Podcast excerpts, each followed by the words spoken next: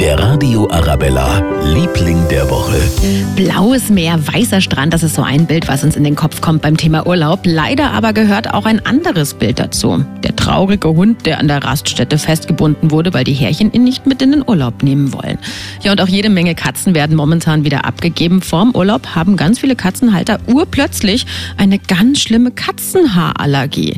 Evelyn Bauer, die arbeitet im Tierheim Ebersberg, hat aber auch ein paar gute Nachrichten für uns. Andererseits vermitteln wir in die Ferien auch schwierige Fälle, weil es viele Leute gibt, die Zeit haben, ein Tier einzugewöhnen und nehmen auch mal ein schwieriges Tier mit. Ist auch schön. Ein ganz herzliches Dankeschön auf jeden Fall an alle Tierheime, die sich an die ausgesetzten Tiere kümmern. Der Radio Arabella, Liebling der Woche.